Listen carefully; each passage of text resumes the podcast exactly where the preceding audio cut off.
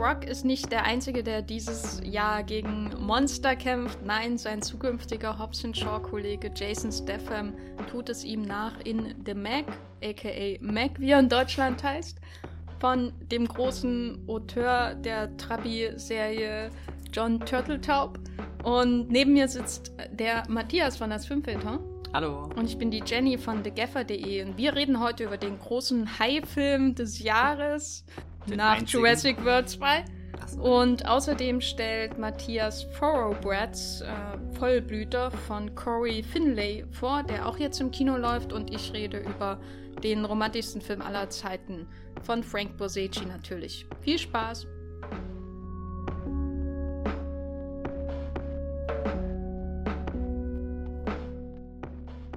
In der Einleitung habe ich schon den Vergleich erwähnt. The Rock hat dieses Jahr in Rampage mitgespielt und dann noch einen riesigen Wolkenkratzer bezwungen, über den wir hier auch im Podcast geredet haben. Nun tut es ihm Jason Statham nach. Er hat seinen ein eigenen riesen Hai-Film. Seltsamerweise, irgendwie aus dem Nichts kommt er dann doch, nachdem jahrzehntelang drüber geredet wird, über The Mac. Und Matthias, ähm, wie würdest du sage ich mal, äh, Men, äh, äh, Statham gegen Hai und The Rock gegen diverse Monster dann äh, miteinander vergleichen. Wer ähm, geht als Sieger hervor, deiner Meinung nach?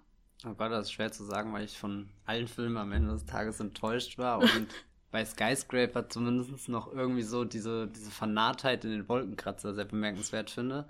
Äh, was ich zumindest auf den ersten Blick finde ich, ist The Rock schon eher so der, der passendere äh, Gegenspieler für so sowas Überlebensgroßes, weil er sich ja selbst auch so immer inszeniert bzw. inszeniert wird. Während mit Jason Statham verbinde ich eher äh, am Boden gebliebenere Action, auch wenn er jetzt schon Teil von Fast and Furious geworden ist, aber selbst im Fast and Furious ist er ja noch so wirklich der Kerl auf der Straße, der die Fäuste halt dann auspackt, anstatt mit irgendeinem Hyperspeed-Jet oder Auto oder was weiß ich was, was bis zum Verrücktsein getuned ist, äh, da rumzufahren. Mm, deswegen äh, war ich eigentlich jetzt immer sehr gespannt, wie dieses Aufeinandertreffen mit dem Hai aussehen wird. Und ich wusste bis gerade eben auch nicht, dass er eine lange Karriere und Erfahrung als Turmspringer mitbringt. Das qualifiziert ihn ja nochmal für diesen Job. Ja, ich finde es auch ein seltsamer Punkt in seiner Karriere, jetzt so ein 100, sagen wir mal 50 Millionen Film zu machen. Die Zahlen gehen bis 178 Millionen äh, für das Budget, 130 bis 178 Millionen wird geschätzt, bleibt man bei, bei 150.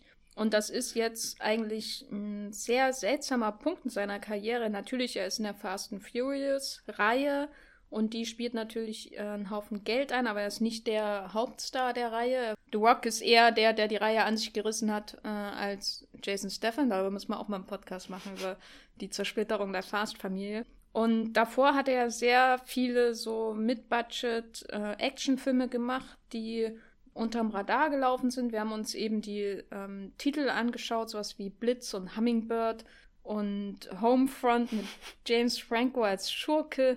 Ganz seltsame Sachen. Und jetzt kommt auf einmal diese, diese Riesenproduktion. Wie findest du das denn, dass er jetzt eigentlich seinen ersten großen Blockbuster kriegt, so spät in seiner Karriere, so ein seltsamer Film? Es ist äh, sehr verwirrend, wie das zustande kam. Also allgemein, dass ein Mac ein Film ist, der so unfassbar viel kostet und vielleicht tut es deswegen besonders mehr weh, weh, weil man weiß ja, dass es eine Chance, die, die Statham nur einmal bekommen wird, irgendwie so. So diese 150 Millionen Dollar zu versenken. Und das Schlimme ist, wie es aussieht, versenkt er sie auch.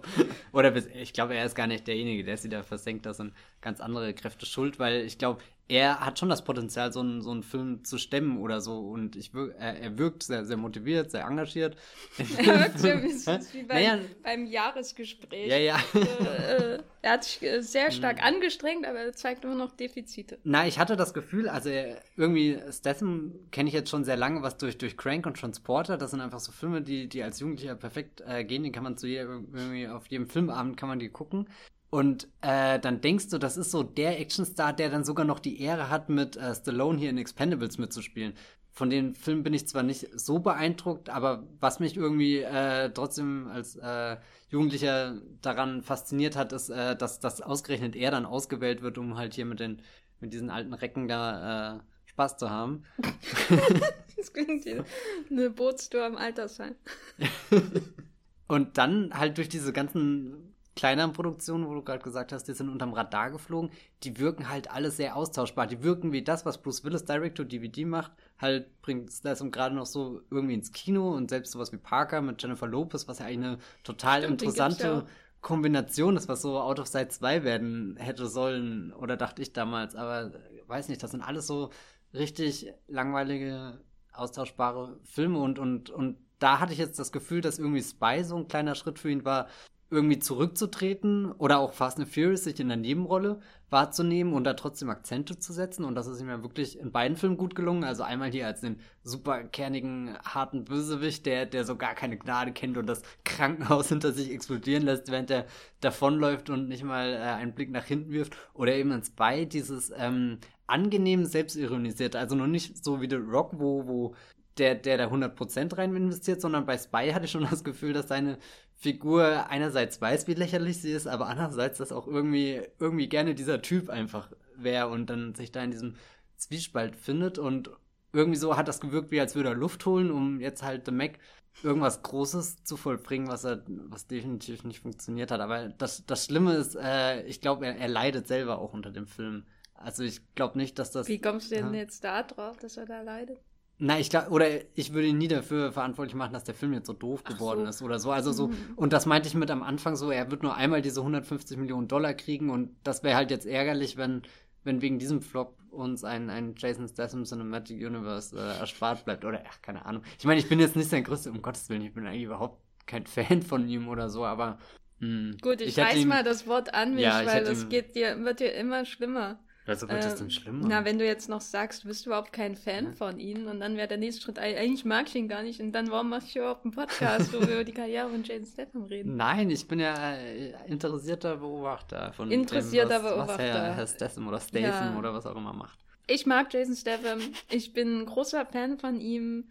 Relativierend deine Aussagen über seine kleineren Filme, muss ich sagen, die sind nochmal ein ganzes Schritt weg von dem, was Bruce Willis mit 50 ja, Cent natürlich. und Konsorten macht, weil Bruce Willis ja wirklich, er schleift sich ans Set, dreht fünf Minuten und wird dann aufs Cover gehievt sozusagen. Und Jason Statham ist halt ähm, einer, der 20 Jahre zu spät gekommen ist, in ein Kino, wo es für ihn im Grunde ähm, kein, kaum noch einen Kinomarkt gibt. Also für jemanden, der 30 Millionen Actioner dreht oder so, das gibt's halt kaum noch. Er ist einer, der das, einer der wenigen, die das eben, wie du gesagt hast, noch ins Kino geschafft haben mit solchen Filmen. Also normalerweise müsste er eigentlich in den DTV-Bereich oder jetzt in den äh, Netflix-Bereich hm. äh, gehen.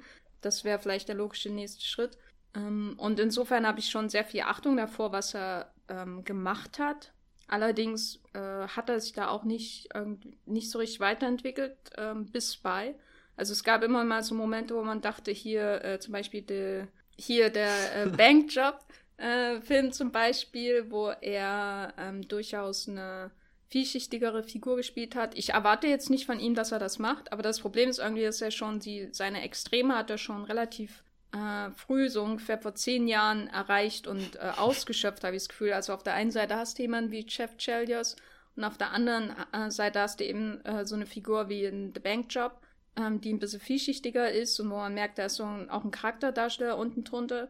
Und der erste Schritt der das so ein bisschen erweitert hat in den letzten zehn Jahren. Oder der einzige Schritt war für mich halt auch Spy, den ich super finde und den ich neulich geschaut habe. es war wirklich so, also als ich ihn erstmal im Kino gesehen habe, war es wie so eine, eine Erleuchtungsmoment, die bei, äh, Melissa McCarthy und Jason Statham zusammen zu sehen. Zwei meiner Lieblingsschauspieler, die ich nie zusammen irgendwie erwartet hätte in einem Film. Und wo ich mir die ganze, wo ich mich die ganze Zeit bei der neuen Sichtung gefragt habe, warum die, warum Jason Statham nicht mehr Romcoms macht zum Beispiel, natürlich, weil es auch ein totes Genre ist, außer bei Netflix mit Adam Devine. Oder warum er nicht öfter solche Sachen macht. Und stattdessen hat er jetzt The Mac, über den wir ja noch reden müssen, fürchte ich. Können mhm. nicht nur über Jason Statham reden. Ähm, der so wie so ein zusammengeklaubtes Best-of ähm, seines Rollentypus irgendwie ist. Also er hat, er ist ein kantiger Kerl, der Sprüche bringt, aber der eben auch irgendwie ein Herz für Kinder hat und der auch äh, ein Herz für äh, alleinerziehende Mütter hat und ein Herz für seine Ex-Frauen und aber gleichzeitig irgendwie so ein bisschen Drama in seiner Vergangenheit, ähm, der eingeführt wird als Alkoholiker, aber aussieht wie jemand, der ähm, kein Fett, Gramm Fett zu viel an seinem Körper hat und den ganzen Tag nur ähm, äh, probiotischen Joghurt isst oder sowas in der Art.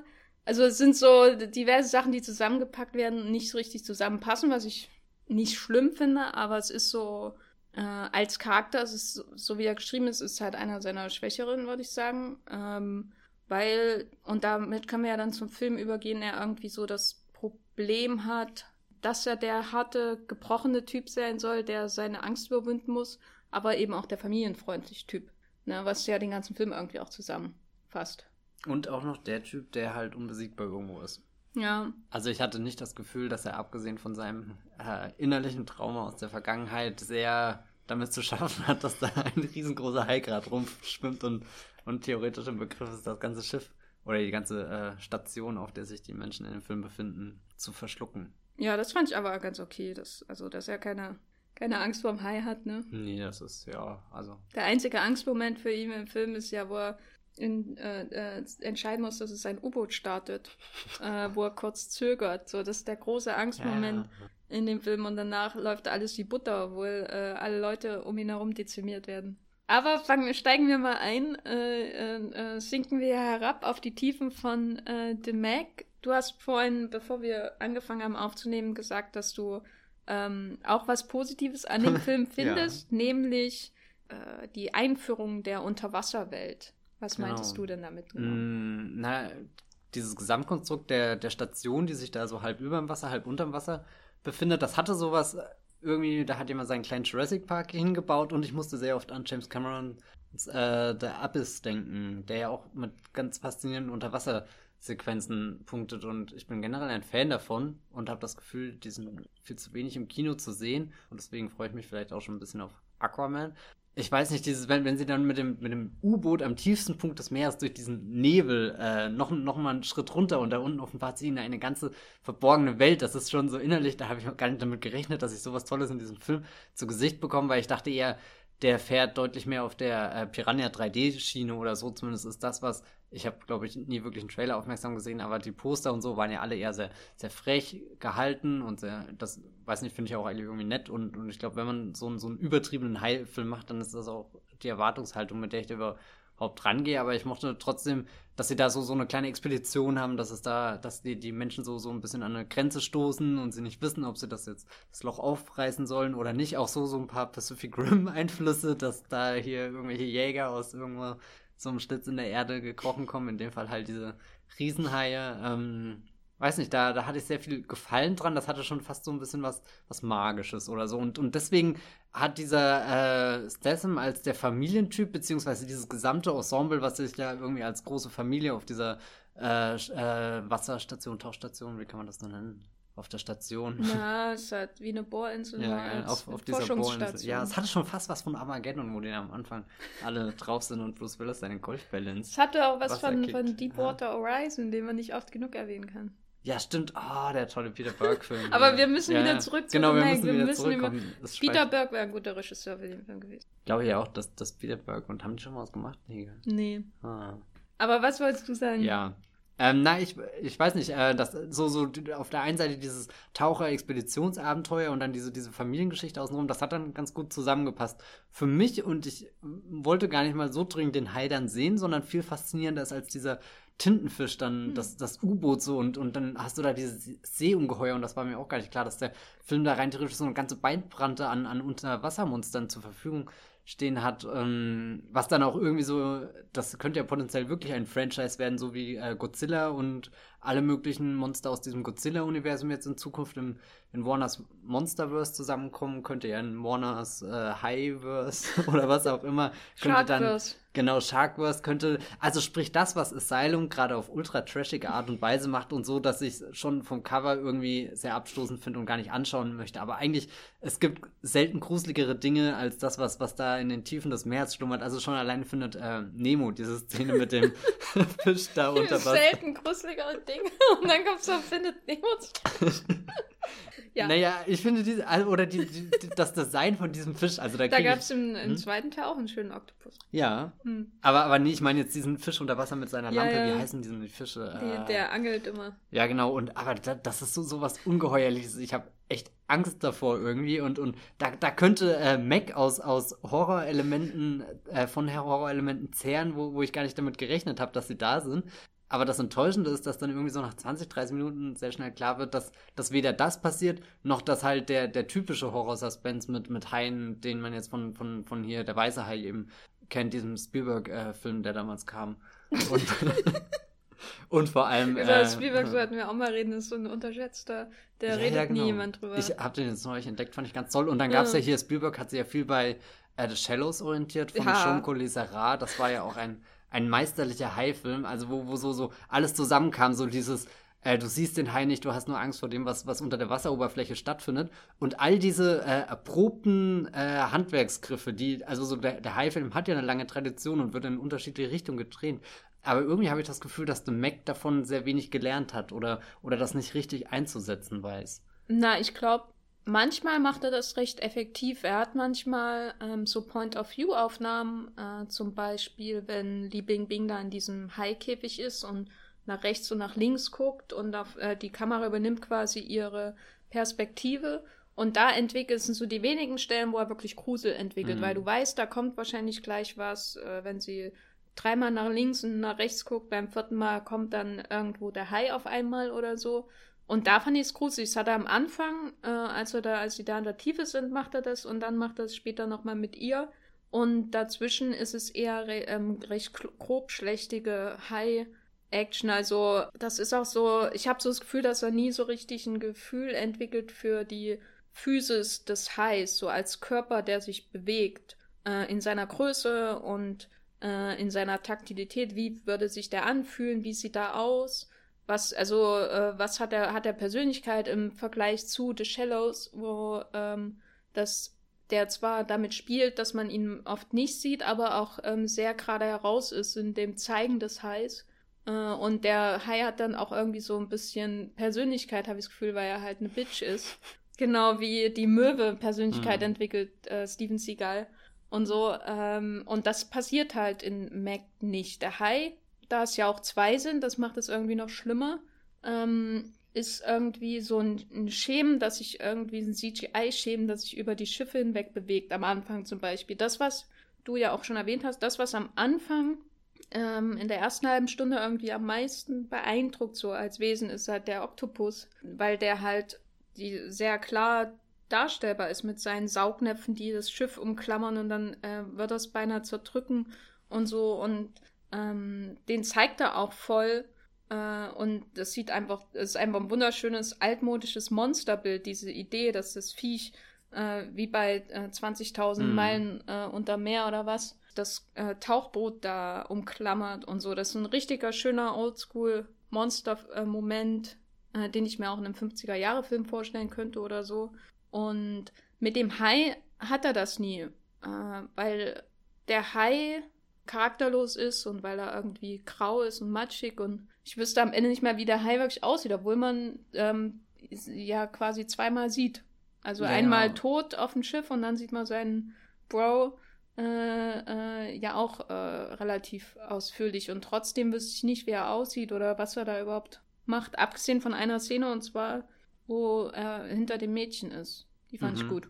Das ist auch so das einzig verwendbare Still aus dem ganzen Trailer, ja. dass man irgendwie einen Artikel bauen kann, um zu sagen, da ist ein Hai in dem Film und nicht nur Jason Statham. Ich dachte mir, während ich den gesehen habe, wusste ich noch gar nicht, was für ein äh, verrücktes Budget dieser Film hat und dachte mir, gut, naja, für 60 Millionen, da muss halt der Hai so schemenhaft aussehen und und das, das war dann okay für mich irgendwie so. Aber jetzt, wo ich weiß, wie viel Unsummen an Geld dieser Film verschlungen hat, bin ich echt ratlos, weil, weil der insgesamt so, ja, äh, hässlich aussieht und, und weiß nicht, äh, weil, weil du gerade schon gesagt hast, zwei Haie, ich glaube, wir sollten eine Spoilerwarnung mal ja. einbringen, so für alle, die bisher gehört haben. Ab jetzt äh, wird das Ende gespoilert, nämlich der erste Hai, mit dem er sich ja doch recht viel Zeit lässt, wie er ihn vorstellt, das ist ja der, der, der dann so um die Tauchstation ähm, äh, äh, schwimmt und weiß nicht, was da, weiß nicht, da hatte ich noch ein Gefühl dafür, ich lerne ihn jetzt kennen, so seine Angriffe, was ist so seine Taktik dabei.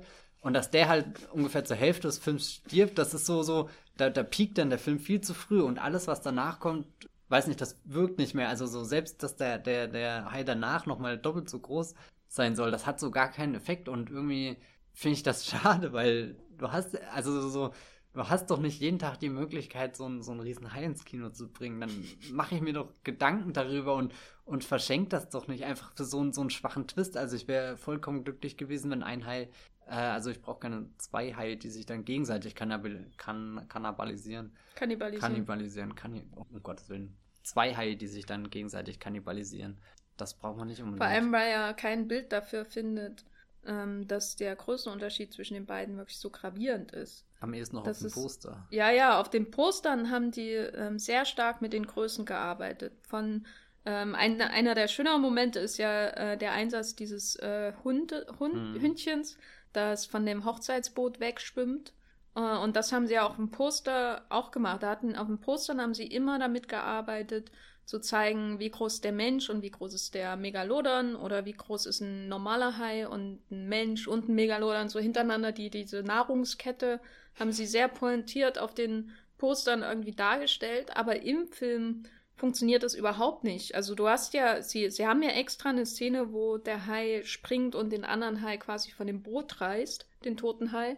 Aber ähm, so wie es inszeniert wird, ähm, arbeitet der Film oder äh, es scheint sich die Inszenierung nicht im Klaren zu sein, uns über die, die physischen Verhältnisse zwischen den Tieren irgendwie mal aufzuklären oder irgendwie zu zeigen, hier, das, was zum Beispiel, finde ich, bei, bei ähm, Jurassic World am 2 am Anfang sehr gut äh, Mhm. und äh, so funktioniert, wo auf einem, äh, wo dieses äh, Schiff unten ist und dann auf einmal siehst du dieses riesige, dieses Riesenschemen äh, äh, von dem, äh, äh, was war's für einer? Der Mosaurus. Mosasaurus, genau, äh, ähm, wegschwimmen. Und schon hast du ein genaues Bild, wie groß das Tier ist und was es alles anrichten kann. Erst recht, wenn der T-Rex dann sie nicht schnappt, aber das Viech äh, So sie schnappt und so. Weißt du, also das ist so im kurzes, kürzester Zeit, selbst wenn du den ersten Teil nicht gesehen hast, weißt du ganz genau, wie groß das Viech ist und was für eine Gefahr äh, hat und wie es ungefähr aussieht, obwohl das alles nachts spielt und unter Wasser. Ne? Und hier spielt alles tagsüber, ist ja auch so furchtbar, dass da immer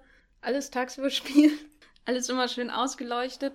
Äh, obwohl du quasi alle Möglichkeiten hast, das zu zeigen, ähm, schaffen sie es nicht, die beiden Tiere ins Verhältnis zu setzen. Das ist echt irgendwie tragisch. Also für einen Haifen Mhm. finde ich das absolut tragisch. Das, das, äh, die Essenz des Tierhorrors ist doch das Tier irgendwie dir vorstellbar zu machen. Selbst wenn du damit spielst, es nicht zu zeigen, muss es in deiner Vorstellung ähm, irgendwie ein Bild haben und das schaffen sie einfach nicht. Das ist schon. Das bringt mich sogar so weit, dass ich sagen würde, äh, ich bin sehr angetan von dem Ensemble dieses Films und denke zum Beispiel sehr viel darüber nach, dass äh, Cliff Curtis Figur auch Mac heißt, also Mac, aber nicht Mac, aber dass beide Namen wild durcheinander gewürfelt werden und und dass die Erinnerung des Moments, da ist auch noch ein Hai im Wasser, aber eigentlich funktioniert diese, diese, diese äh, Alternativfamilie auf der Station ja auch ganz gut. Da, da sind ja genügend Konflikte und ich fand das ganz nett, dass die Figuren so den schmalen Grad zwischen, Gott, das sind die schlimmsten Stereotypen. Also selbst der Hund ist ja so dieser, dieses ultimative Klischee eines Haifilms, der da eigentlich hilflos paddelt und du, du wartest nur darauf, dass er,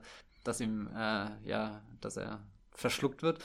Ähm, aber irgendwie ist dann der Film doch auch sehr selbstbewusst in, in seinen sehr einfach gestrickten äh, Story-Elementen und eben den Figuren, die sie da durchleben, äh, durchleben und, und gerade diese bizarre Dreiecksgeschichte zwischen Jason Statham, der, der Alkoholiker im Exil hier, wird zurückgeholt, ist natürlich sofort wieder auf Vordermann und taucht zum tiefsten Punkt der Erde problemlos, rettet dort seine Ex-Frau, die dann merkwürdigerweise für den Rest des Films im Koma liegt oder was auch immer und am Ende nochmal kommt und hat dann gleichzeitig diese, diese immer angedeutete Liebesgeschichte hier mit, ähm, Li Bing Bing. Genau, Li Bing. Weiß nicht, das, das hat mich irgendwie über den Film hinweg gerettet, dass es da diese, diese komischen Konflikte gab, wo du ganz genau wusstest, wie sie ausgehen, aber irgendwie fand ich das dann schon charmant und, und das ist dann auch so ein Punkt, wo, wo, wo sich für mich rausstellt, wie wertvoll Jason Statham tatsächlich ist. Das meinte ich vorhin mit, er ist engagiert, er ist motiviert, er, er tut halt auch weiterhin so, als, als ist das sein Heilfilm und, und lässt sich nicht anmerken, dass er vielleicht schon damals durchgeblickt hat, oh je, so wie dieser Film geschnitten wird, äh, da bleibt ja gar nichts mehr übrig, was irgendjemandem in Erinnerung bleiben wird. Aber äh, das trägt er schon ganz gut, finde ich. Ja, ich finde das Ensemble ist auch absolut einer der Pluspunkte des Films. Also ich, äh, war zum Beispiel sehr beeindruckt, dass sie Masi Oka aus Heroes gleich am Anfang sterben lassen. Ja, das, Das war so ist, ein, da merkst du schon, da ist ein, erstens ein guter Casting Director und zweitens wissen sie genau, wie sie, ähm, wie sie die Figuren einsetzen, weil das ist nun nicht der Schauspieler, den ich sterben lassen würde, einfach weil das, weil der ein Instant Sympathieträger ja. ist. So. Und vor allem nicht nach Heroes. Also. Ja. und, und dann lassen sie ihn sterben und das ähm, ist auch, das ist einfach, ähm, ja, ein Instant-Sympathieträger, wo du gleich mitfühlst und denkst, ja, jetzt muss aber der, der, der Jason kommen und sie alle retten. Was wir dabei auch erwähnen sollten, ist, glaube ich, dass, äh, weil das ja aufs Casting ähm, auch Einfluss nimmt, dass das ja natürlich eine chinesische Koproduktion Mhm. ist. Und was mir gefallen hat an dem Film, ist, dass sie anders als bei diesen ganzen anderen, äh, sage ich mal, Inklusionen von chinesischen Stars in äh, Hollywood-Filme, um die dann in China zu verkaufen oder die Finanzierung zu rechtfertigen, ähm, hier funktioniert das. Und es wird relativ ähm, glaubwürdig umgesetzt. Also auch so, oder nicht glaubwürdig, sondern es wird wirklich konsequent umgesetzt. Also der, der Schauplatz ist eben äh, vor der Küste äh, Chinas, dann gerade gegen Ende. Äh, ist auch so eine ähm, berühmte Touri-Stadt, in der das da spielt, dann am Ende mit dem ähm, Strand. Und Li Bingbing hat ist nicht nur einfach da, um zwei Sätze zu sagen, als Wissenschaftlerin wie in The Martian oder so, die Figuren dort, sondern ist halt wirklich ein ähm, ordentliches Love Interest mit eigener Backstory, die auch äh, durchaus Chemie mit Stefan äh, mitbringt. Und äh, das hat mir echt gut gefallen. Sie hat sogar den zweiten Credit im Abspann, da war ich richtig überrascht. Irgendwie dachte, obwohl sie jetzt im Film so präsent war, kommt sie wahrscheinlich erst nach Cliff Curtis oder so, der ja Hm. wirklich nur eine Nebenrolle hat. Äh, hier, weil äh, Casting kann ich dir, äh, oder, oder generell diese Integration fand ich auch sehr angenehm. Ich würde schon fast irgendwie, man sagt ja so, so Queerbaiting, kann man das auch ummünzen auf Chinese Baiting. Chinese Baiting, wenn jetzt hier ein Iron Man ein asiatischer Schauspieler oder extra asiatisches, äh, extra asiatische Szenen, um Gottes Willen, extra Szenen für äh, ein asiatisches Publikum oder so oder für die asiatische Kinoauswertung gedreht werden, äh, das, das durchschaut doch jeder. Also so, das verstehe ich nicht. Während bei dem Mac, der fühlt sich von Anfang an sehr international an. Allein durch diesen Gedanken, wir haben halt eine Station, also so, so, so, wo irgendwie der, die, die Umstände, wie der Film produziert ist und das, was der Film irgendwo in seinem Kern irgendwo erzählt, äh, schön miteinander Hand in Hand gehen. Äh, eine Casting-Sache, die ich allerdings sehr schade finde, ist Ruby Rose, die ja Was hast du denn noch ja, gegen Ruby Rose? Nein, um Gottes Willen, ich habe gar nichts gegen Ruby Rose. Ich äh, finde sie fantastisch. Nachdem sie jetzt in hier drei Actionfilmen mitgespielt hat, bin ich eigentlich der Meinung, dass sie es ist, die, die gegen den Hai kämpfen sollte. Mhm. Und, und jetzt, ich weiß gar nicht mehr, was sie wirklich in dem Film ist. Ist sie eine Hackerin? Ist sie, Ja, sie macht irgendwas mit Computern? sie ist ähm, eine Nachfahrin von Angelina Jolie in äh, Hackers. Das, aber das ist ja eine total langweilige Rolle, die sie dann im Mac hat. Also so, so, hallo, sie müsste die, die, die Angelina Jolie aus Tomb Raider in diesem Film sein. Tomb Raider. Ähm, ja, sehr enttäuschend. Ja, wenigstens ist sie nicht gestorben. Ne? Yay! Damit sie jetzt Batgirl, äh, Batwoman spielen darf. Also so richtig merkt man dann die Integration halt erst in der zweiten Hälfte, wenn sie dann auch vor quasi aufs Finale zu paddeln. Äh, nämlich äh, an die chinesische Küste, wo man dann auch zum ersten Mal wirklich ein Gefühl davon für kriegt und äh, zum letzten Mal, wie groß eigentlich der Hai ist. Ähm, und Sehr.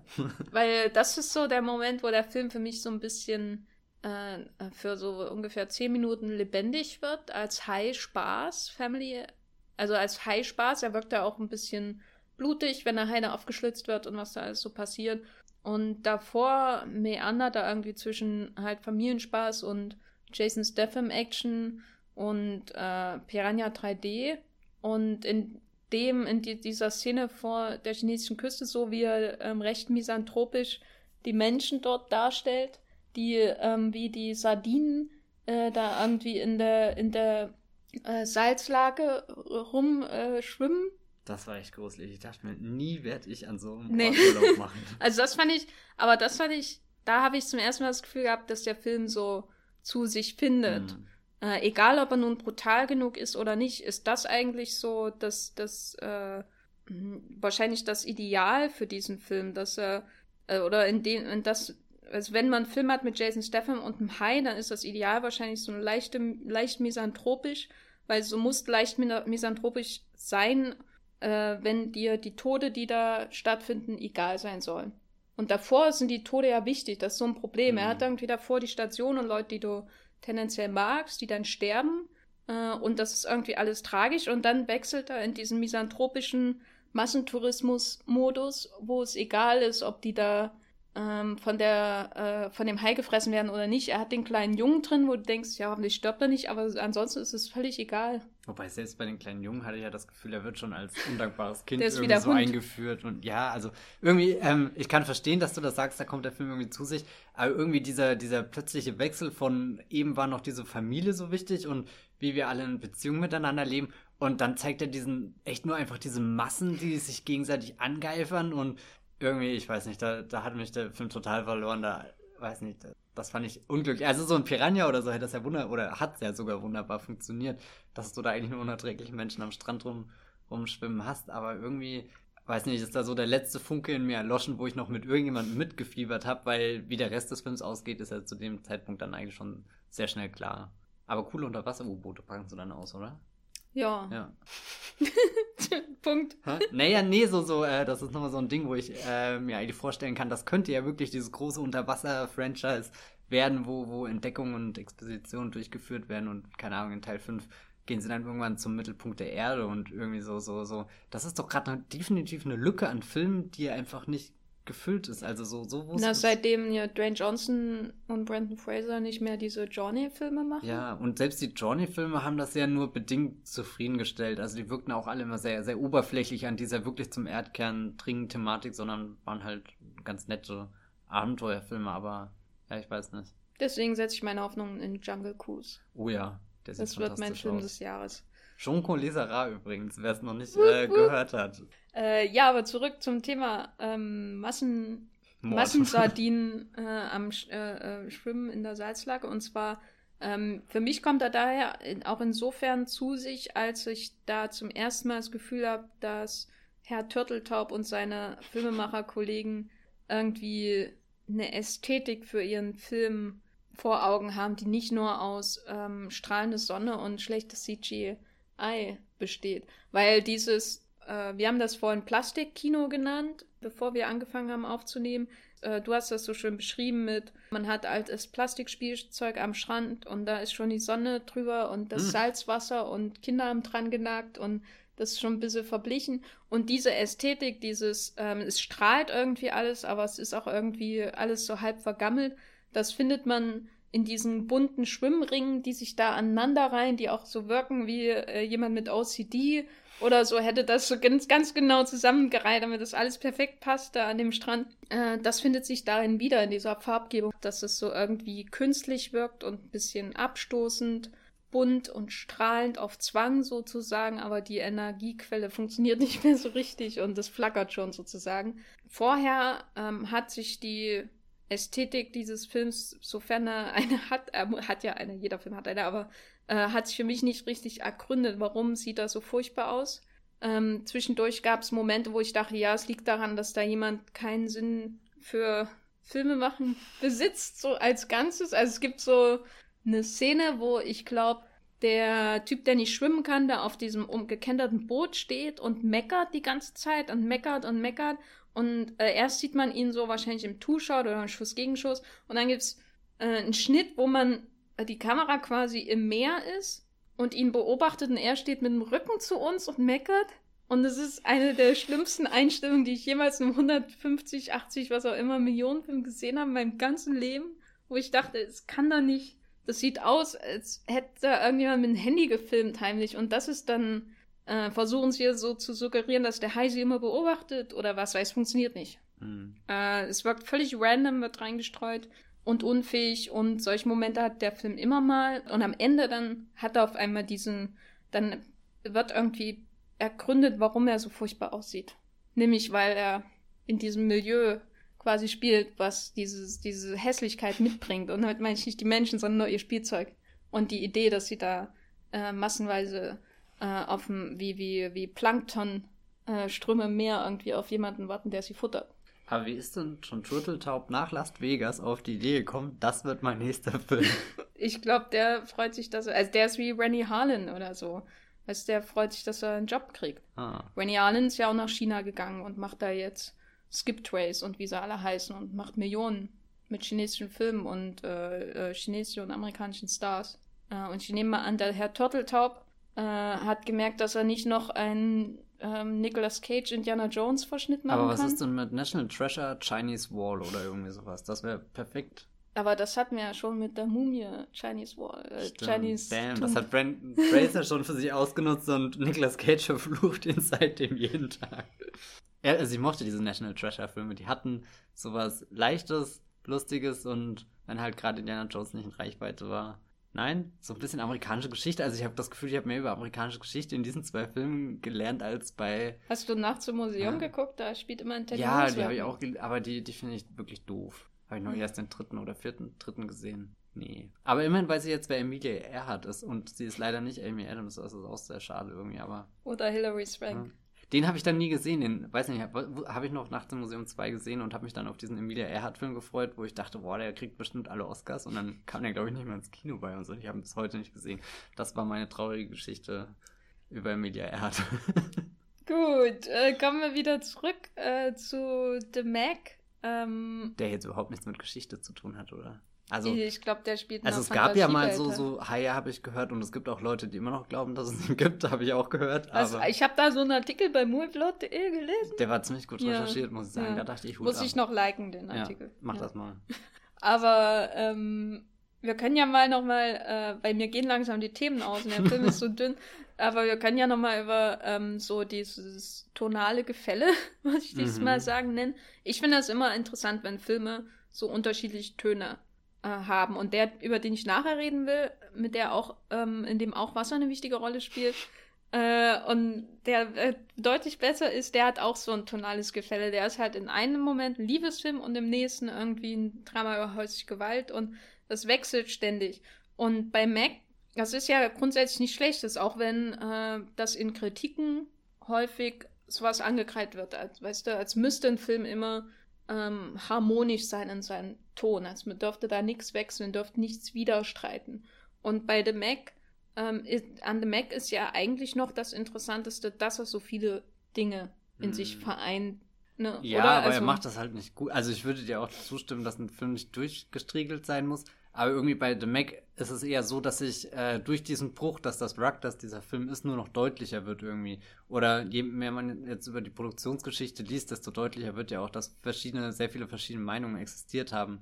Oder sogar schon Versionen, wie, wie dieser Film hätte aussehen können. Und ich weiß nicht, ich finde, er, er bietet da am Schluss nichts, was diesen Bruch irgendwie für mich rechtfertigt. All das, was dann passiert, ist echt nur noch so, so ein Abspulen und so ein, gut, wir haben jetzt einen Haufen brutaler Szenen gedreht und die können wir bis zu diesem Punkt verwenden. Und ich bin überhaupt kein Verfechter davon, dass ein Film brutal sein muss, um gut zu sein. Ich finde das eigentlich schmarrn. Also so, ich glaube, man kann PG-13 genauso gute Filme machen, wie äh, wenn sie jetzt R-rated sind Ich oder. glaube, warte, Shallows ab Mhm. 12 oder ab 16? Ich, ich weiß es gar nicht. Aber Shallows hat ja so auch sehr brutal. wenig grafische Szenen an sich. Also so, so, weil, oder, oder das ist das, was ich anfangs meinte, äh, mit äh, diese, diese gewissen äh, Dinge, die man im Lauf der Hai-Geschichte jetzt gelernt haben sollte, ist doch, dass, dass das Erschreckende nicht der Moment ist, wo der Hai zuweist, sondern das, wo du, wo du drauf wartest. Also das ist doch das, das, das, die älteste Regel bei, bei solchen Monsterfilmen, dass, dass, dass die, die Angst wo ganz anders herkommt. Und da hat er, oder ich weiß nicht, also der, der, der Mac bekommt da am Ende nichts, keine neue äh, Facette hinzu, wo ich das Gefühl habe, da investiert es sich jetzt, äh, sich von einnehmen zu lassen oder so, sondern eigentlich habe ich nur noch gewartet, dass er vorbei ist. Hier Hendrik, mit dem ich in der PV gesehen habe, äh, hatte dann gemeint, was, der Film ist schon rum, so ich dachte, jetzt geht's erst richtig los. Und irgendwie wollte ich das zuvor, äh, so, so erst ablehnen, weil ich ihn halt schon, schon sehr, sehr geschafft war und dachte, gut, er könnte jetzt zum Schluss kommen, aber irgendwie hatte er auch recht, so, man hätte davor einfach eine Stunde streichen sollen und dann, und dann hier jetzt anfangen sollen, so ein, so ein schönes, äh, eskalierendes, äh, was weiß ich, Heidesaster nachzustellen, aber ich weiß nicht, es ist einfach sehr unzufriedenstellend, was man dann am Ende bekommt. So, so irgendwie wie der, wie der Hai, der dann zwischenzeitlich hier äh, da, da, da rumliegt, oder beziehungsweise sie denken, es ist der Hai und fährst hin und siehst, ah, nee, es ist ja gar kein Hai und so ist der ganze Film irgendwie. ich habe mich sehr auf diesen Film dann spontan gefreut, weil, ja, ich weiß nicht, warum dann nicht. So, Ich habe hm? dir keinen Vorwurf Hm. gemacht, Nee, dass du nee. dich gefreut hast. Ich habe überhaupt keine Erwartungen.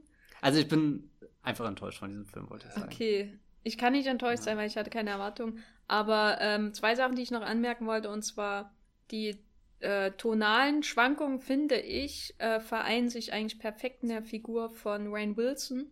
mhm. der eingeführt wird als ähm, Wayne Wilson Comedy-Charakter, Milliardär, dem das ganze Ding gehört. Und dann zwischendurch wechselt zu Wayne Wilson, spielt John Hammond. Und dann äh, am Ende wechselt äh, zum Schurken, der die alle, äh, der niemanden an, äh, anruft und stattdessen bei jeder tödlichen Mission persönlich vor Ort ist, um äh, brutalst von dem Hai zu gefressen zu werden, dass nur noch sein Arm in dem Wal stecken bleibt oder was es da ist. Obwohl er sich davor so reumütig sogar gezeigt ja. hat und. Also. Aber das ist doch auch so ein, so ein typisches Ding, wo dem Mac einfach nichts Halbes und nichts Ganzes ist, weil diese Figur ja genauso schnell zur, zur Hälfte auch dann einfach verschwindet. Also so, so innerhalb von einer Stunde durchläuft die Figur drei Phasen und ist dann am Ende irgendwie dein, dein unerwarteter nächster Bösewicht, wo, wo es eigentlich ganz interessant werden könnte. Wie ist denn jetzt diese, diese menschliche Position dazu? die ja bisher eher waren mit, wir, wir finden alles interessant, was gerade unter Wasser stattfindet und würden das eher beschützen und wissen jetzt gar nicht, ob wir diesen Mac so richtig töten sollen, aber gut, der tötet halt Menschen.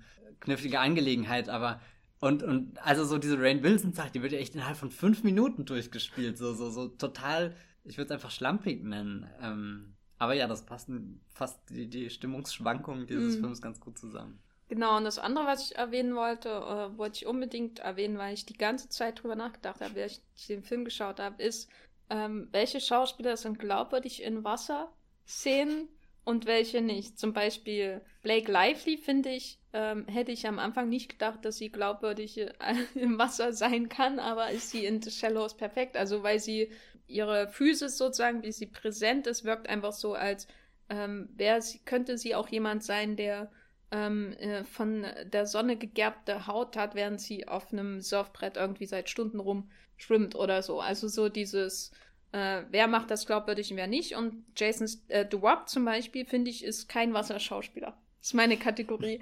äh, in Baywatch hat er natürlich den Vorteil, dass er die meiste Zeit nur durch Sand rennt. Mhm. Aber im Wasser finde ich ihn, ich kann mir The Rock nicht im Wasser vorstellen, weil er wahrscheinlich so übertriebene Physis hat. Glaub, glaubst du, wenn er unter Wasser schwimmt, dass er dann damit oben einen Tsunami auslöst oder so? Ja, wahrscheinlich. Die logische, ah. logische Erklärung. Ja, nee, das kann ich mir auch nicht vorstellen. Ja. Und Jason Statham zum Beispiel ist mir echt klar geworden, das war die Erleuchtung, als ich in The Max saß, ist der geborene Wasserdarsteller. Äh, das liegt nicht nur daran, dass ich schon wusste, dass er ein Turmspringer war und ihr unbedingt das YouTube-Video anschauen solltet, wo er bei den Commonwealth Games 1990 oder wann das war, ähm, diverse verschiedene Turmspringaktionen hinlegt und sieht sehr beeindruckend aus, auch wenn er manchmal ein bisschen schief landet. Äh, Im Wasser zum Glück. Ähm, sondern er ist so, ich weiß nicht, irgendwie äh, wirkt er so, als wäre er dafür gemacht. Äh, jemand, der, äh, wie sagt man das am besten, ohne dass es komisch klingt und pervers und äh, voyeuristisch. Er ist wie ein Fisch im Wasser. Na, ähm, er ist ein Aquaman. Ja, das ist auch mein Problem bei äh, Jace Momoa, was ich noch habe. Er mhm. ist mir zu The Rockig für, für jemanden, der im Wasser schwimmt. Also so. ich finde, er hat zum Beispiel mehr Haare als The Rock. Das kann, er hat auch mehr Haare als Jason Statham. Was, Guck, ja, was bringt das Beispiel. hier? Was, äh, was fügst du jetzt dieser wichtigen, elementaren Diskussion hinzu, Matthias? Ich habe eine sorgfältige Beobachtung meinerseits geteilt. Gut. Danke dafür. Wir werden ja sehen, ob, das, ob er das dann wirklich einlöst mit seinen Haaren. Nein, aber warum glaubst du denn, dass der gute Momoa hier im Wasser nicht so. Na, weil er, kann? weil er zu übertrieben äh, muskulös ist. Und es ist ähnlich, mm. mich erinnert er eher an The Rock als an Jason Statham. Na gut. Ähm, weil, was ich mit Wasser assoziiere, ist nicht jemand, der komplett aufgeblasen ist in seiner Physis, sondern äh, eher jemand, der sich dem äh, Element quasi unterordnet und einordnet sozusagen. Also und da jemand, der ich, mit dem Strom schwingt. Genau, und da ist Jason Statham ideal. Und ich wünsche mir jetzt ein Deliverance Remake mit Jason Statham, wo er auch Kanu paddelt äh, äh, und dann eine Stromschnelle gerät. Äh, genau, und er sollte eigentlich viel mehr Wasser machen. Fil oh. Filme mit Wasser. Also da fällt mir jetzt zum Beispiel Emil Hirsch, hat eine sehr schöne stromschnellen Szene in Into the Wild, dem oh großen Gott. Film von äh, Sean Penn. großen Film von Sean Penn. Ja. Nee, ich denke gerade drüber nach, wenn ich mir unter Wasser gut vorstellen könnte, aber es ist echt schwer, hm. äh, da jetzt so präzise drauf zu antworten. Na, ich würde zum Beispiel sagen, Brad Pitt ist kein Wassermensch, kein Wasserschauspieler. Echt? Aber das ist doch wie so ein Flipper, der. also vielleicht so Brad Pitt Mitte der 2000er. Weiß jetzt nicht, ob der Brad Pitt heutzutage. Ich glaube, Brad Pitt heutzutage ist schon eher der alte Mann und das Meer. Aber wir wissen ja eigentlich, dass das gerade die Rolle, die Robert Redford nochmal spielen sollte, bevor er aufhört. Hat er doch schon. Nee, nee, aber er macht ja jetzt die mit dem, der alte Mann und die, die Gun und, und das Aber er hat doch schon der alte Mann und das Meer in All is Lost gespielt. Ah ja, stimmt. Oh, pardon. Und Robert Redford ist auch ein Wasserschauspieler. Ja, also dieser Moment, wenn bei All is Lost am Ende alles den Bach runtergeht. Ei, Den Bach. Ja, also ich glaube, wir sollten äh, das Mac-Kapitel dieses äh, Podcastes abschließen, bevor, bevor hier echt noch interessante Themen zutage kommen. Also ich finde das Ja. schon, schon faszinierend, eigentlich darüber nachzudenken, wie sich der Körper eines bestimmten Schauspielers unter Wasser, zumal wir gerade auch wirklich nur über männliche Darsteller, gut, Blake Lively, aber sie ist ja gar nicht so viel ja, aber zum Wasser. Beispiel äh, Meryl Streep in äh, Am wilden Fluss würde ich auch als Okay, Wasserschauspielerin gesehen. kategorisieren. Aber Wilder Fluss, das hört sich Äh, schon so an. Genau. Nee, also da gibt es auch andere. da muss ich wahrscheinlich mal eine große Klassifizierung von Wasserschauspielern machen. Ja. Darauf hat Moviepilot gewartet. Diese Ähm, zwölf Wasserschauspieler werdet ihr nie wieder an Land sehen können. genau. Damit, äh, also ich finde, äh, äh, Stefan hat halt hier jetzt so diese das Potenzial offenbart und es wird auf immer enttäuschend bleiben, weil er wahrscheinlich nie wieder einen Wasserfilm machen wird, obwohl er nun als Turmspringer dafür geboren wurde quasi. Ja, was ist dein Fazit zu The Mac? Na, vielleicht macht ja Jason Statham so einen anderen Actionfilm, wo es eine große, aufwendige Unterwasser-Action-Szene gibt, möglicherweise inszeniert von Christopher McQuarrie. Einfach nur, um einen hoffnungsvollen Blick in die Zukunft zu werfen, dass der gute Mann Crank mal ins Wasser kommt. Drei auf einem Kreuzfahrtschiff. Oh ja. Oh, aber das wird dann wie Poseidon. Das ist auch so, so, so ein. Genau, Film. Wolfgang Petersens Crank 3. Ja, nee, ich will ja jetzt nicht unbedingt, dass der Wolfgang Petersen. Was macht eigentlich Wolfgang Petersen? Äh, na, der hat doch den Bully Herbig-Film gemacht, den niemand sehen wollte. Mit den vier gegen die Bank. Ah ja, Drei gegen ich glaube, du bist der erste Mensch, der das als den Bully-Herbig-Film bezeichnet. War der nicht Bully? Ich habe Ja, ihn nicht ja, gesehen. der war dabei, aber ich hätte das eher als das Schweighöfer Na. Schweiger war doch. doch. Waren die beide auch dabei? ich dachte, Ja, da waren alle von diesen, Aber wir müssen ja, jetzt ja. noch mal kommen. Wir müssen jetzt Ja. mal wieder zu Genau. Mac zurück, obwohl wir nicht über den Film Ich reden äh, wollen. bin sehr froh, Fazit. dass, dass Jason Statham so viel Bock auf den Film hatte, weil das hat mir zwei Stunden lang Spaß gemacht, ihm zuzuschauen. Auch sein äh, wirklich verstörend aussehendes Sixpack, was er irgendwie sein, sein Brust, seine Brust sieht so aus, wie als wäre sie drauf montiert auf seinen Körper gewesen. Also das, das war echt ein abnormaler Moment irgendwie, zumal man ihn die ganze Zeit so normal sieht und gar nicht erwartet, dass er so ultra durchtrainiert ist, wie du schon gesagt hast. Der wird ja eigentlich als äh, Alkoholiker und heruntergekommenes Brack eingeführt.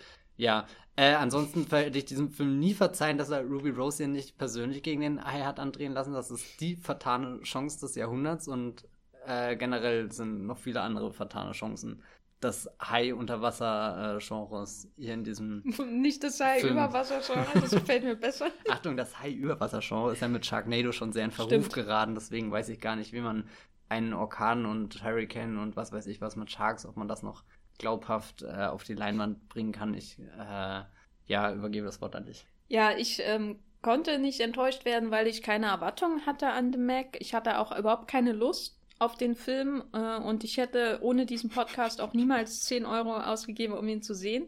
Ähm, insofern muss ich dann doch positiv sagen, dass ich durchaus äh, meinen Spaß hatte damit. Die, ich habe eine wichtige Erkenntnis mitgenommen aus dem Film, nämlich, dass ich meine Klassifizierung von Wasserschauspielern machen sollte. Und ähm, ich finde es, oder was mir gefallen hat, weil du es vorhin äh, angeschnitten hast, dass Li Bingbing gegen den Hai kämpfen darf. So. Ja, das ist doch schön. Das fand ich wirklich, also ich finde, ähm, das mal aus, äh, ähm, als Ansatzpunkt nehmen, dass das ein gutes Beispiel ist, wie chinesisch-amerikanische Filmproduktionen funktionieren können. Mhm.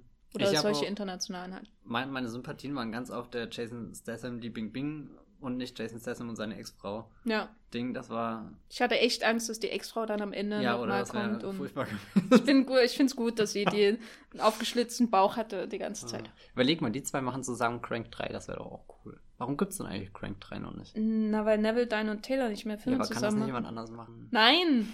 Okay, pardon. Ich wusste nicht, dass die Emotionen so tief liegen. Ja. Ich habe da mal einen äh, Text gemacht über Mom and Dad, mit, wo es eigentlich nur um Crank 3 ging.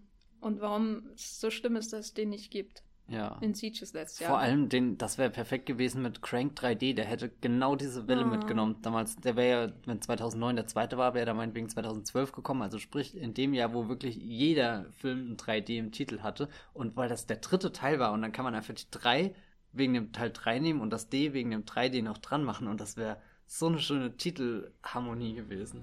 Gut, das nehme ich als äh, Fazit mit für unsere Unfähigkeit beim Thema zu bleiben und über den Mac zu reden.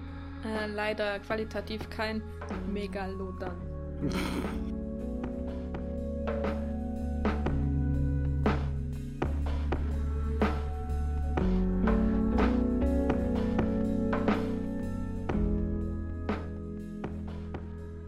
Ich habe mir am Freitag angesehen den Film Thoroughbreds, auf Deutsch Vollblüte, das Regiebuch von Corey Finley, wie die Jenny schon in der Einleitung gesagt hat, der in Sundance 2017 seine Premiere gefeiert hat. Ein Film, den ich lange ignoriert hat, als er in meinen Letterboxd-Empfehlungen aufgetaucht ist, weil ich ihn eher so als diesen typischen Sundance-Film äh, wahrgenommen habe, der von, keine Ahnung, so, so, so eine bestimmte Clique an äh, Filmkritikern, die sich es leisten können, dort auf dieses Festival zu fahren, äh, total gefeiert wird und irgendwie bei Sundance-Filmen stellt sich bei mir automatisch immer so, so ein skeptisches Ding ein, was äh, aus, aus Neid und Eifersucht entsteht und vor allem mit, oh, ich werde den Film doch erst in drei Jahren im Kino sehen, also brauche ich mich jetzt noch nicht drauf zu freuen. Und dann hat es mich neulich ganz kalt erwischt, als ich, glaube ich, oh, ich weiß gar nicht, im Delphi Lux war und der Hauptmann oder sowas gesehen habe, also sprich was ganz anderes. Und dann kam dieser knallige Trailer davor äh, und irgendwie ganz dunkel habe ich mich dann an den Titel erinnert und dachte, wow, das war der, über den ihr die ganze Zeit geschrieben habt, ich kann das gar nicht erwarten den jetzt auch endlich im Kino zu sehen. Am Freitag war es dann endlich soweit und da ist dann gleich, äh, dass dieses Knallige, was der Trailer transportiert, äh, löst der Film lange Zeit gar nicht ein. Und das hat mich irritiert, aber was er sehr schön macht, ist, dass alles, was an Geräuschkulisse schon in dem Trailer irgendwie so angedeutet wird, an Musikstücken und so, die drinne sind und die quasi in diesem Trailer auf zweieinhalb Minuten oder was auch immer komprimiert sind, sich dann im Film erst so, so nach und nach entfalten. Und das hatte eine ganz interessante Wirkung, wenn du das schon quasi im Trailer kennst, wie das quasi, wie, wie sich schon das Eskalationsstadium dazu anhört. Und im Film die ganze Zeit nur im Hintergrund, weil die, äh, äh, die, die Soundkulisse ist aus äh, sehr, sehr, sowieso sehr auf, auf Geräusche äh, bedacht, aber dann halt eben auch auf so viele disharmonische Klänge oder so, die jetzt auch im verstanden David äh, Lynch-Film äh, auch ihren Platz äh, finden könnten. Mm, das ist schon sehr interessant, so das Endergebnis zu kennen und dann langsam mitzukriegen, wie sich das über den Film aufbaut, aber vielleicht erstmal überhaupt, um was es geht. Es ist äh, basierend auf dem Theaterstück, was, glaube ich, der äh, Regisseur auch selbst geschrieben oder inszeniert hat, vielleicht sogar beides. Mm, man kann das sicherlich rausfinden, wenn man googeln will. aber es geht um zwei junge äh, Mädchen oder eigentlich schon fast Erwachsene, Mädchen, nämlich einmal hier Lily, gespielt von Anya Taylor-Joy, das ist die aus The Witch und äh, Split. Sprich, jemand, der schon in Filmen mitgespielt hat, wo es gruselig zuging und auch teilweise sehr extrem. Und gerade äh, in Split sehr schön, weil, weil James McAvoy ja äh, da diesen, diesen Typ mit den, was weiß ich, wie viele Persönlichkeiten spielt und da ja definitiv der, der dominante Part ist, der, der sie einschüchtert und, und mit seinen verschiedenen äh, Persönlichkeiten sie erschlägt und dann ist sie eher das äh, eingeschüchterte Mädchen, das erst im Laufe des Films lernen muss, über sich hinauszuwachsen und dieses, dieses, also nicht nur diesen Typ, sondern das Monster, was er am Ende ist. Das ist ja das dann, am Ende wird er ja wirklich zu so, so einer Art äh, Villain, also so, so, einem, so einem Monster irgendwie, das so, so wie so, keine Ahnung, so ein Werwolf sich hinsetzt und springt oder irgendwie so, keine Ahnung. Egal, auf alle Fälle äh, ist sie jetzt in ähm, Vollblüter gleich so eine äh, Frau, die, sich, die hyperkonzentriert auf alles ist, was sie tut. Also wie sie dasteht im Raum, wie sie sich geschminkt hat, wie sie aussieht. Also so, irgendwie wirkt sie einfach zu perfekt, zu glatt, aber damit auch unfassbar kalt. Das, äh, keine Ahnung, das, die ganze äh, Soundkulisse, die dann sowieso nicht sehr äh, angenehm ist. Und, und ihr Auftritt dazu in, in einem riesengroßen Haus, wo von sehr vermögenden Menschen stammt. Ich weiß nicht, das ist der ultimative Albtraum. Und da kommt dann hier Olivia Cook, die ja eigentlich in so Indie-Filmen wie Me, Earl and Dying Girl und so und äh, Ready Player One, die ja doch eher so, so sehr äh, sympathische Menschen spielt, die, keine Ahnung, mit denen du sofort das Gefühl hast, mit denen könntest du einen Nachmittag verbringen und es wird super unterhaltsam und witzig und du kannst ihnen alles äh, erzählen. Also sprich jemanden, den du, den du was anvertrauen würdest und sie spielt dann äh, Amanda heißt sie, ihre Figur, die äh, dann aber schon ziemlich schnell äh, sagt, ja, dass sie überhaupt nichts fühlt und ihr ganzes Leben lang immer nur darauf hintrainiert hat, die, die, die, die Reaktion auf Dinge äh, sich einzuverleiben. Also sprich, wenn irgendwas traurig ist, dann hat sie einen Mechanismus, eine Technik entwickelt, äh, wie, wie sie das äh, dann quasi selbst hervorrufen kann, ohne dass sie das selbst fühlt und irgendwann hat sie aber auch für sich beschlossen, dass das ja eh alles Schauspiel ist und sie sich selbst nichts beweisen muss und dann, dann treffen quasi zwei sehr, sehr unterkühlte Figuren aufeinander, die ja eigentlich äh, in der lebendigsten Zeit ihres Lebens sein müssen und Dinge ausprobieren und weiß nicht was, aber sich dann da irgendwie gegenüberstehen und, und der Grund, warum Amanda überhaupt bei Lilly zu Besuch ist, das sind so Dinge mit, äh, äh, ich glaube, das sollte im Endeffekt eine Nachhilfe sein oder so, dass Amanda als Mutter hier das eingefädelt hat und dann gibt es auch gleich schon so einen Dialog, dass äh, Amanda Lilly fragt, äh, und wie viel äh, kriegst du dafür? Und dann sagt Lilly nichts und später sagt dann Amanda, ja, ich habe das Passwort, äh, das E-Mail-Passwort meiner Mutter und äh, sie äh, und du bist irgendwie, glaube ich, auf äh, 200 von 100 hoch.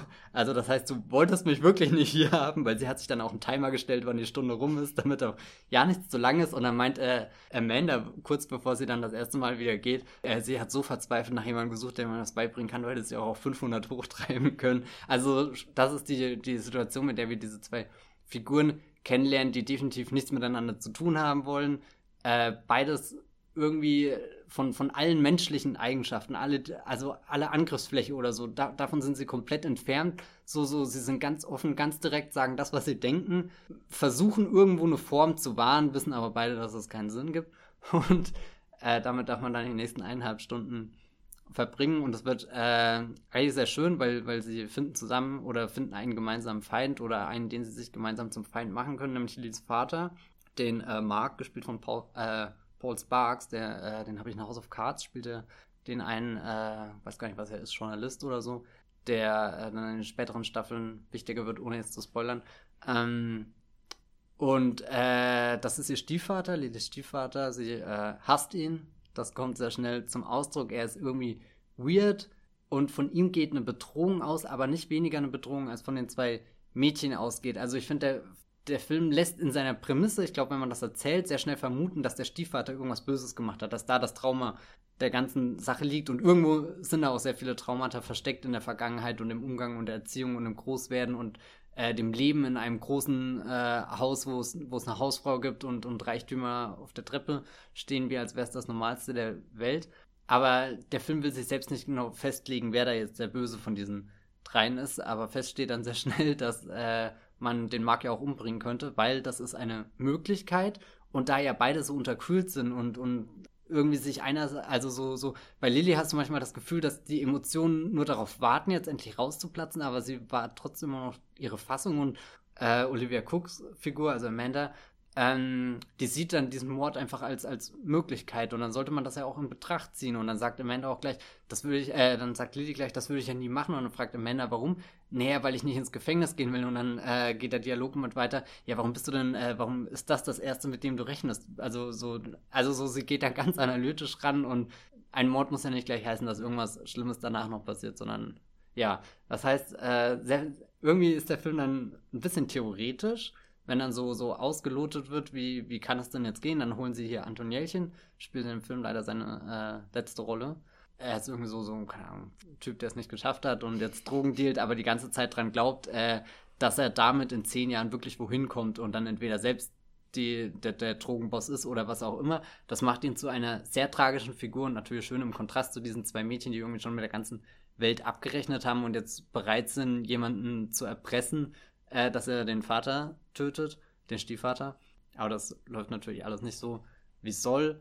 Ehrlich gesagt bin ich mir, nachdem ich den Film jetzt gesehen habe, auch sehr, sehr unschlüssig, ob er wirklich zu Ende war, weil er kommt dann zwar irgendwie zu einem Punkt, wo eine Lösung da ist, aber diese Lösung ist genauso nur da, wie auch die Möglichkeit überhaupt besteht, den, den Vater zu töten oder so.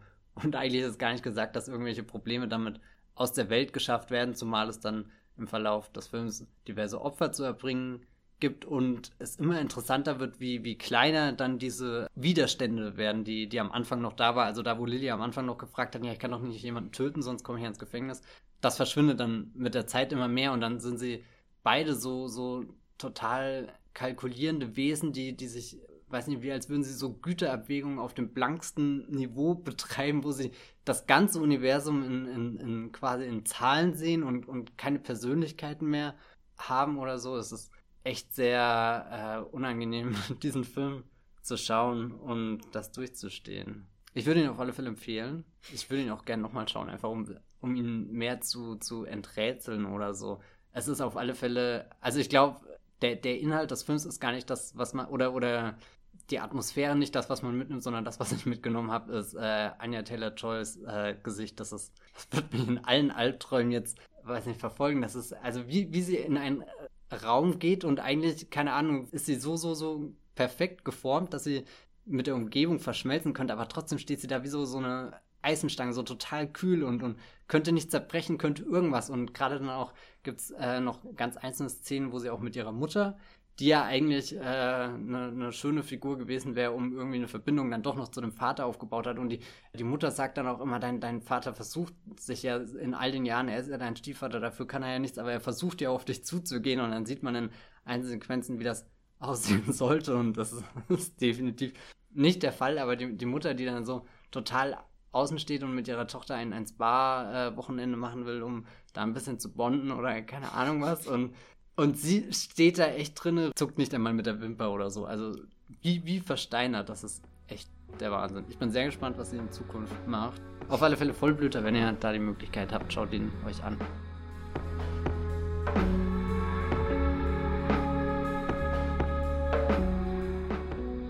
Der Podcast äh, begann mit einem Aqua äh, äh, vielen Abenteuer und er endet mit einem, wobei History is Made at Night von Frank Borsegi ähm, erst im letzten Drittel eigentlich auf das äh, Schiff zu sprechen kommt.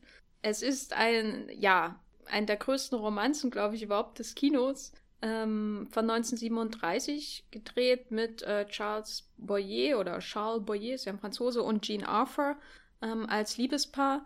Und wie, ähm, ja, ich glaube, ich muss kurz erklären, wie ich überhaupt darauf gekommen bin, weil eigentlich habe ich, weiß nicht, ob ich das im Podcast gesagt habe, aber eigentlich gibt es ja ähm, die, äh, die, inoffizielle Regel, die, die nur für mich gilt, dass man äh, nur einen Frank Borsecchi-Film im Jahr schaut, weil äh, aus Gründen der Gesundheit und Selbsterhaltung kann ich das wirklich nur empfehlen, weil ähm, äh, Frank Borsecchi dazu neigt, äh, dass einem das Herz platzen zu lassen, bersten zu lassen, explodieren zu lassen mit seinen Filmen. Und äh, ich hatte, glaube ich, schon mal über Farewell to Arms hier geredet.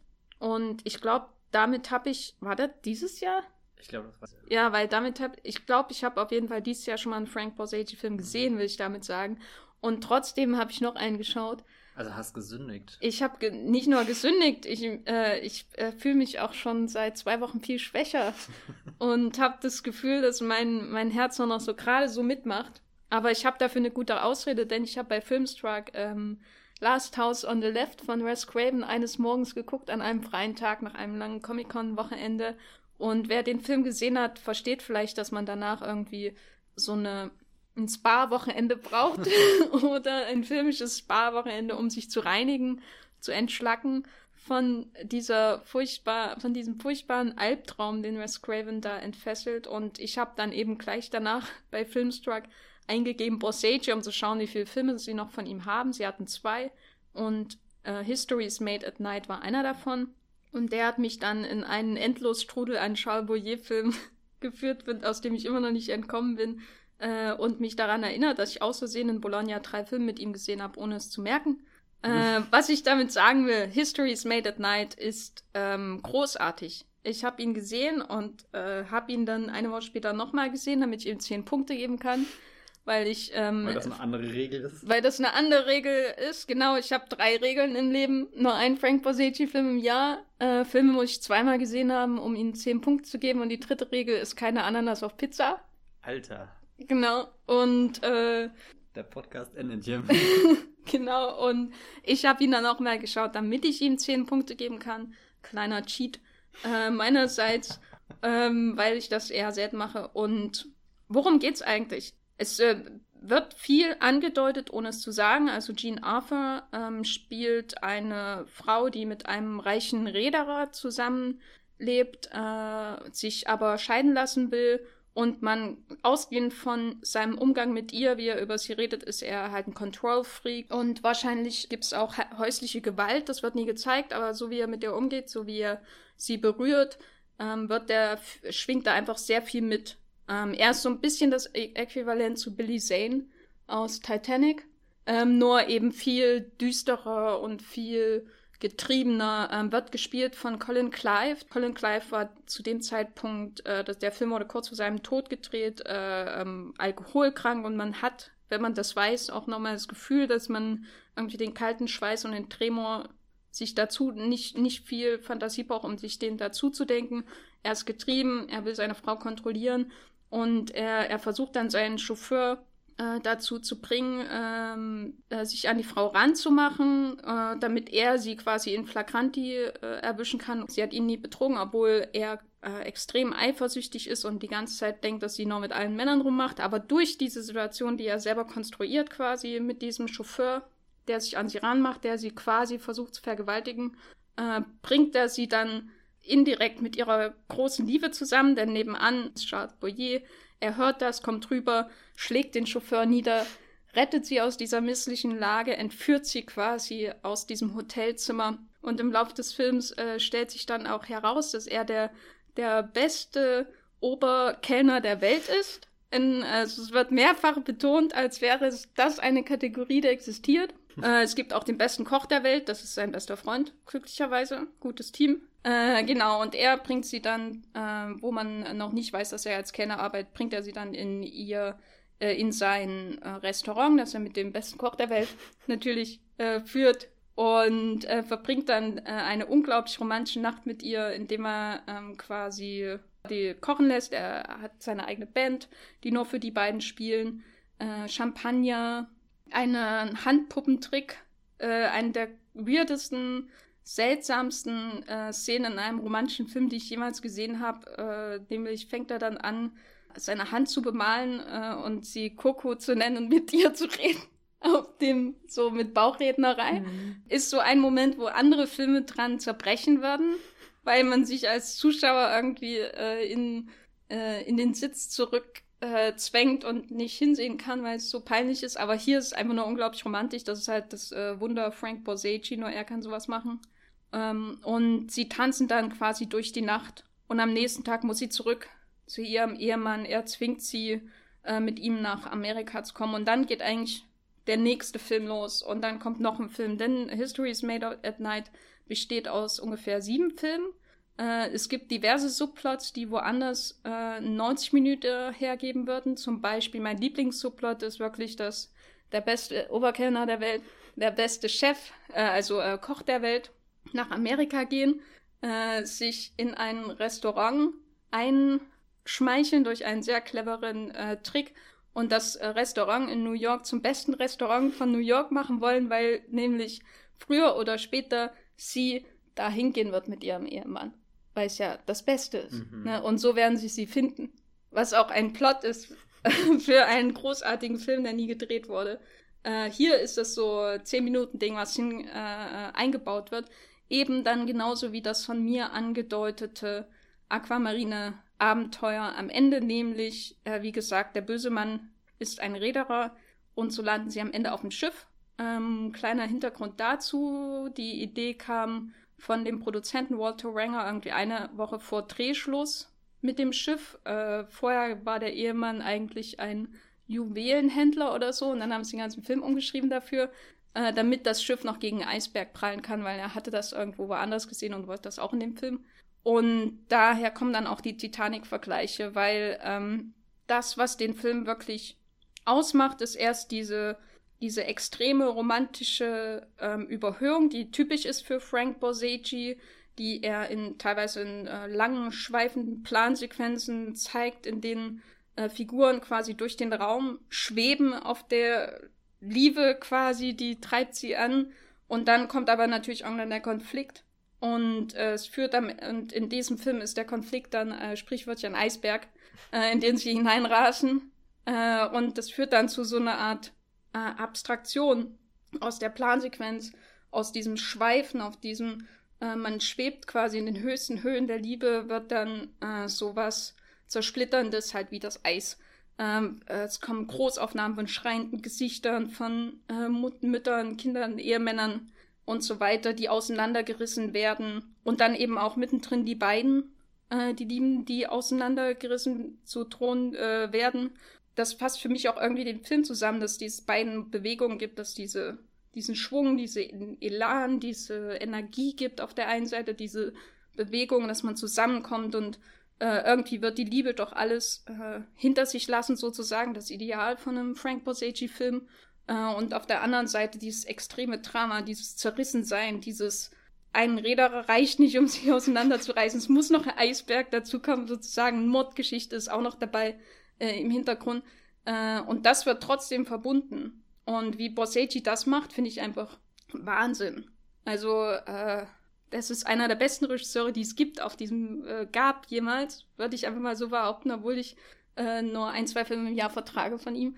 Äh, und das hier ist ein ganz großes Beispiel dafür, äh, was ihn ausmacht, weil er es schafft, diese sieben verschiedenen Filme äh, in einen zu packen und trotzdem einen, sag ich mal, nicht homogen, homogen das klingt zu langweilig, aber irgendwie äh, diese verschiedenen Bewegungen in eine Geschichte zu packen und zu sagen, das ist eben das, ne? Das ist das, was die Liebe ausmacht. Bei ihm ist nicht, dass sie die ganze Zeit äh, da rumschweben, auf ihren Höhepunkt zuschweben, sondern hier ist es halt so, dass das Ideal ist schon am Anfang da.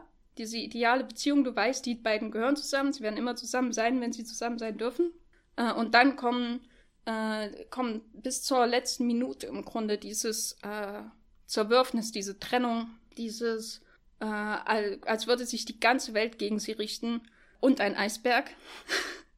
und wie er das schafft, das so zusammenzuhalten, ist einfach großartig. Da kommen auch seine formalen Fähigkeiten einfach dazu. Er ist ein ganz toller Regisseur, ähm, der ganz genau weiß, wann er die Plansequenz einsetzen muss, wann er die, die, die Großaufnahme quasi setzt, äh, wie er aus diese einzelne Liebe zwischen den beiden, wie er die quasi mit den mithilfe von Großaufnahmen von irgendwelchen anonymen Menschen auf dem Schiff, wie er die quasi abstrahiert und quasi aus diesem, diesem privaten Moment quasi einen äh, übermenschlichen macht, der alle Menschen irgendwie betrifft, die in diesem selben Drama sind.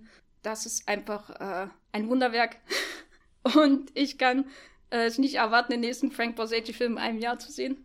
Und kann euch allen noch History is Made at Night von 1937 äh, empfehlen, den es leider in Deutschland nicht auf DVD gibt. Der ist bei Filmstruck und ich habe ihn mir jetzt noch auf so einer spanischen DVD äh, gekauft. Da ist die englische Fassung drauf. Schaut Frank Borseggi-Filme, wenn es nur möglich ist. Schaut sie euch an. Das ist einer der, der besten Regisseure seiner Zeit und aller Zeiten danach. Vielleicht sollte noch erwähnt werden, dass der, ich sehe gerade hier, 17.450 Euro Profit gemacht Dollar. hat. Nee, Dollar, gell?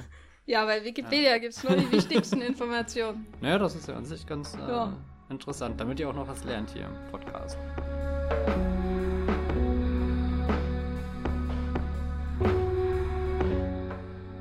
Was haben wir diese Woche gelernt äh, im Wollmilchgas? Jason Stephan ist ein Wasserschauspieler, John Turteltaub ist ein Plastikregisseur. Und der Bosechi wird wahrscheinlich mehr Umsatz gemacht haben als der Mac. Ja, gut, damit haben wir auch äh, John Turteltaub und Frank Bosechi endlich in einem Satz erwähnt äh, was, wonach wir schon immer uns äh, gesehnt haben. Das jetzt ist, weil hier, wenn du jedes Jahr nur einschaust und du hast halt jetzt erst, keine Ahnung, wie viele gesehen? Na, letztes Jahr habe ich, glaube ich, ähm, zwei gesehen, weil einer davon nur eine Stunde okay. war und der lief in Bologna. Also du kennst jetzt erst vier, aber was ist denn, Ich kenne noch andere von Aber ihm. was ist denn, wenn du die Spitze des Eisbergs schon, oder nein, das Beste schon gesehen nein. hast und jetzt macht er nur noch Mist? Also was ist denn, wenn jetzt dein Last Vegas nein. kommt? Was machst du dann? Ich glaube, Frank Bosegi könnte blind äh, äh, und äh, sturzbesoffen ans Set laufen und er würde niemals so einen Film machen wie John Turtletop. Ich glaube, John Turtletop hat den Mac blind und besoffen Nein, Quatsch. Gar nichts gegen den guten Herr Turtletop. Gut. Haben wir die beiden schon wieder ja. zusammen? Ja. Ähm, was für eine Kombo. Sowas gibt's eben noch im Wollmilchcast. Und das war jetzt die 48. Ausgabe dieses wunderbaren mhm. Podcasts. Ähm, wenn er euch gefällt, dann könnt ihr das bei iTunes in äh, Bewertungen äh, wiedergeben. Ihr könnt da zum Beispiel fünf Sterne geben. Aber nur fünf, mehr, weniger geht nicht, ne? Ich glaube, mehr geht auch. Nee. Ihr könnt das aber auch sicherlich in äh, Matthias Blog äh, schreiben. Wer heißt denn der und wo der findet man dich? Das Filmfilter und da findet ihr mich auch auf Twitter äh, als Bibelbrooks mit 3 E, genauso wie auf Moviepilot mit nur zwei Buchstaben dieser tollen Sorte. Ich bin äh, auf Twitter als Gefferlein zu finden mit Doppel F. Und äh, bei Moviepilot als The Gaffer ähm, schreibe ich gerne Texte über die Oscars und dass alles einen Bach runtergeht. Äh, ich finde das immer schön, weil die so, so, zahnlos werden. So subtil deinen letzten Text, den du auf Moodroad geschrieben hast, immer hier im, im Wollmilchcast, das ist so wie, als würdest du nochmal in den Bottom Drawer oder so packen. Und gut, dass niemand unserer Hörer weiß, was ah, der ja, Bottom Drawer ist. ja, Reden wir lieber über Snippets. Snippets, genau. Das könnt ihr äh, selbst herausfinden.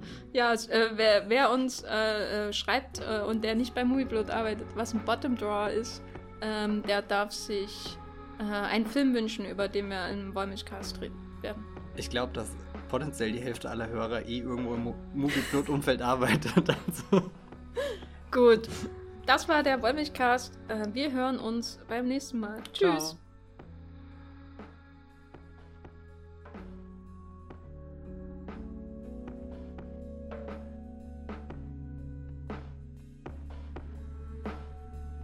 Der Wollmilchcast wird produziert von Jenny Jecke und Matthias Hopf.